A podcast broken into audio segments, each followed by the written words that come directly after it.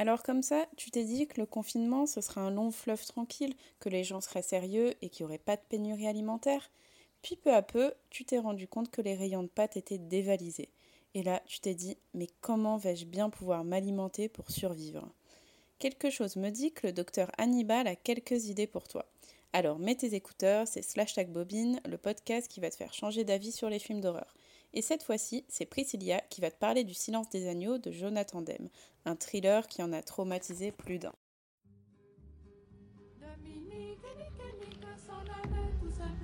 Tu aimes les films d'horreur, Sidney? Quel est celui que tu préfères?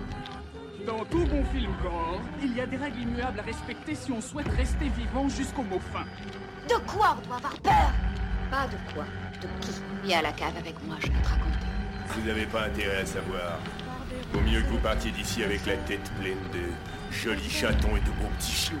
Pareil que vous plongeriez la tête dans le feu si je vous disais que vous pourriez voir l'enfer. Mesdames et messieurs, c'est l'heure du spectacle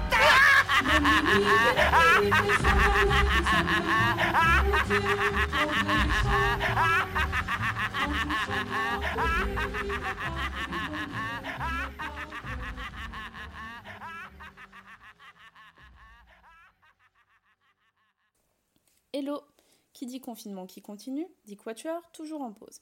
Du coup, cette semaine, c'est Priscilla de Movies in Paris qui prend les commandes pour vous parler d'un de ses films préférés. Je ne sais pas pour vous, mais moi, en cette période de confinement, j'en profite pour voir des films cultes que je n'ai jamais vus ou revoir des films que j'adore. Et pour le coup, le film dont je vais vous parler, c'est un des plus cultes qui soit. Alors, si comme moi vous ne loupez pas un épisode de Criminal Minds et que vous avez dévoré la dernière saison de Mindhunter, laissez-moi vous emmener à la rencontre du docteur Hannibal Lecter. Si vous avez vécu dans une grotte pendant les 30 dernières années, je vous pose le contexte.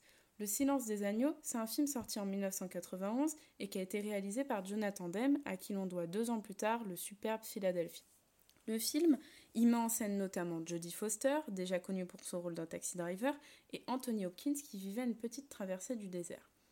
À ce moment-là du podcast, vous êtes sûrement en train de vérifier votre appli préférée d'écoute en vous demandant si vous êtes bien en train d'écouter Slash Bobine, le podcast spécialisé dans les films d'horreur, ou alors vous êtes sur Allociné en train de vérifier comment le silence des agneaux est référencé. Mais non, il n'y a pas erreur sur la marchandise, vous écoutez bien Slash Bobine et je vais vous expliquer pourquoi, selon moi, le silence des agneaux peut être assimilé à un film d'horreur. Mais dis-moi Priscilla, le silence des agneaux, de quoi ça parle? Ce film, c'est tout d'abord une enquête et c'est pour ça que c'est plutôt stricto sensu un thriller. Enfin bon. Il met en scène la jeune Clarice Starling, recrue du FBI qui est repérée par Jack Crawford, le directeur du département des sciences comportementales, et envoyée pour interroger le célèbre Hannibal Lecter. Ce département, comme dans Mindhunter, il étudie le comportement des serial killers pour en apprendre plus de manière à anticiper les agissements des criminels. C'est dans cette optique que Crawford envoie Clarice rencontrer Lecter, un psychiatre cannibale enfermé dans un hôpital psychiatrique depuis 8 ans. En parallèle, le département enquête sur un certain Buffalo Bill qui a des occupations du dimanche assez particulières vu qu'il découpe la peau de ses victimes, des jeunes filles.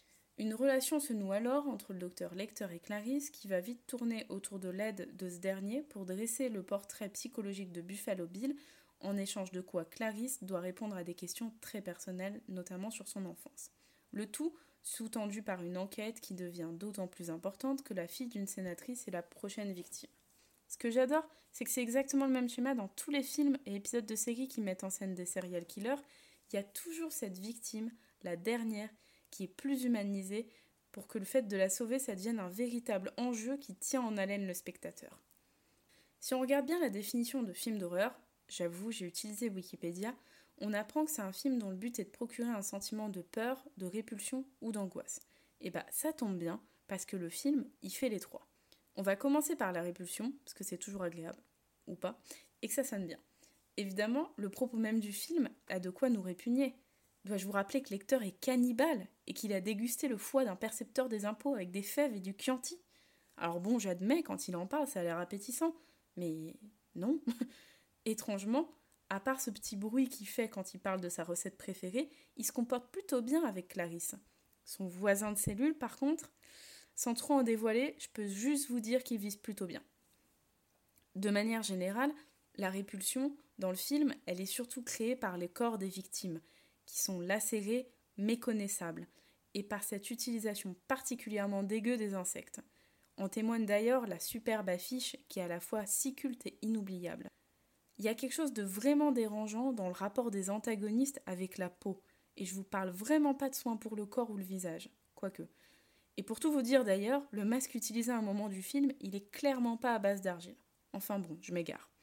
Donc, les deux antagonistes du film, ils sont plutôt répugnants. Ok, mais ensuite, il y a souvent des persos répugnants dans les films, sans que ce soit des films d'horreur.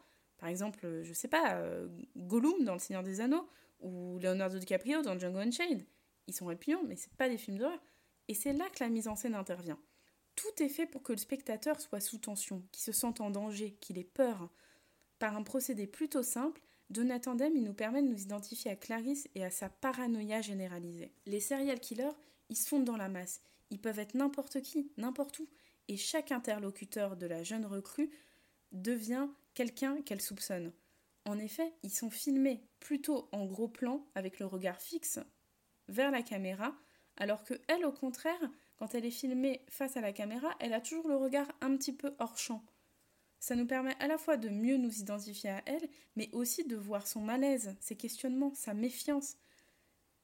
Aussi, chaque fois qu'elle est confrontée à la preuve d'un agissement inhumain, notamment au tout début du film, le cadre, il est toujours un peu teinté de rouge grâce à des effets de lumière, quand elle fouille le box et aussi lors de sa première interview avec le docteur. Par tous ces petits aspects visuels, le réalisateur y réussit à créer une ambiance très particulière, inquiétante, qui nous angoisse, qui nous fait peur. Au final, le film, il est largement réussi parce qu'il mène parfaitement son scénario avec des retournements de situation tels qu'on les aime, notamment à la fin où l'on craint vraiment pour les personnages. La scène de fin d'ailleurs, elle est particulièrement flippante. Personnellement, je retiens toujours ma respiration tout du long, comme Clarisse, dont le souffle court est mis en valeur par une musique très peu présente sur cette dernière séquence. Le film est vraiment très équilibré, ce qui en fait un film, je trouve, accessible à tous. Vous l'aurez sûrement compris, j'adore ce film.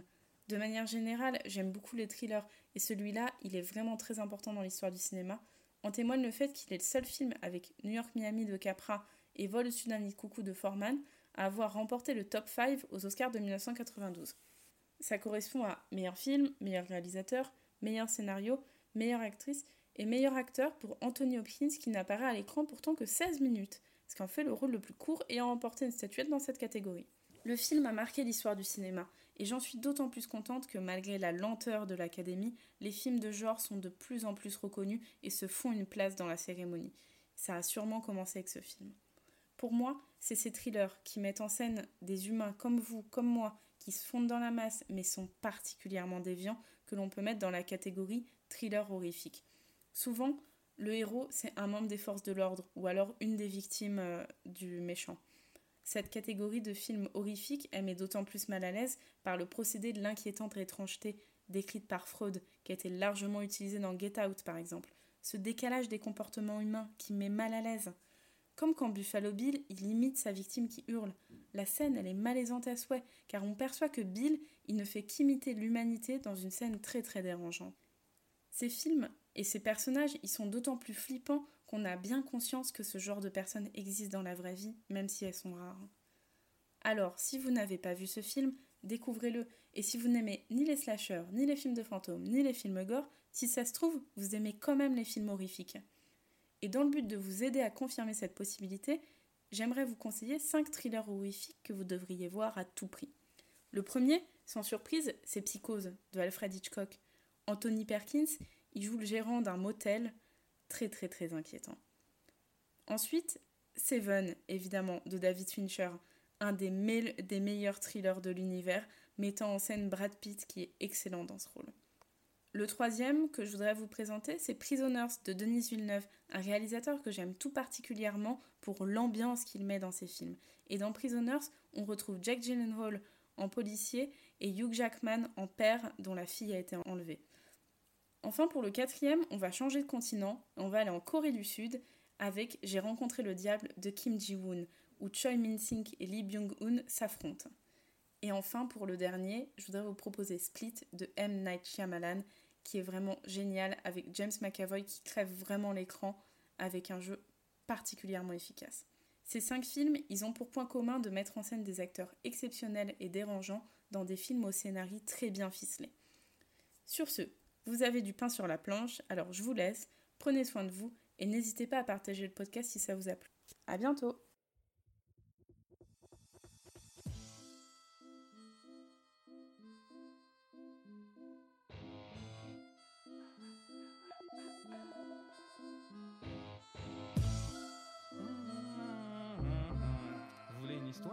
J'ai une petite histoire pour vous.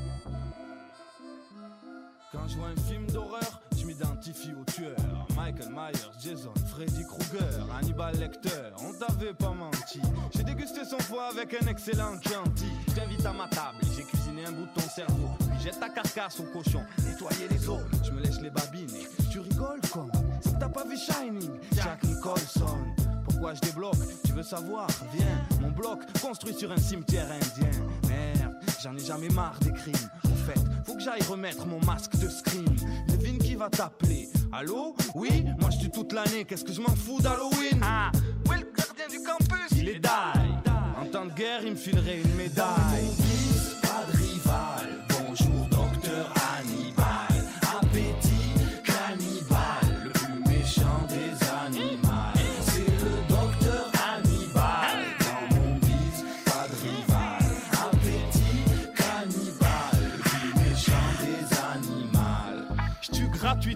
Sans contrat à honorer. Et pour toi, c'était pas l'heure de faire un tour dans la forêt. J'aime bien le goût délicat qu'a la jeunesse dorée. Les fils à papa, je te les soigne façon gorée. Mais où tu vas t'échapper avec tes jambes en charpie? Ça va être un putain de puzzle, ton autopsie. Tu connais les preuves pour être un meurtrier crédible? Faire dégueuler le médecin légiste. Moi, je fais pas de fric avec les morts comme Buffy. Je veux juste un peu mordre. Amenez-moi Buffy et les trois sœurs de Charme. Mmh, tu sens la raideur de mon arme. Au fond, je m'en bats les couilles de quoi t'as l'air, bitch. J'ai même niqué la sorcière de Blair Witch. Attends, je crois que j'ai oublié un détail. Quoi En temps de guerre, il me filerait une médaille. Dans mon bise, pas de rival. Bonjour, docteur Hannibal. Appétit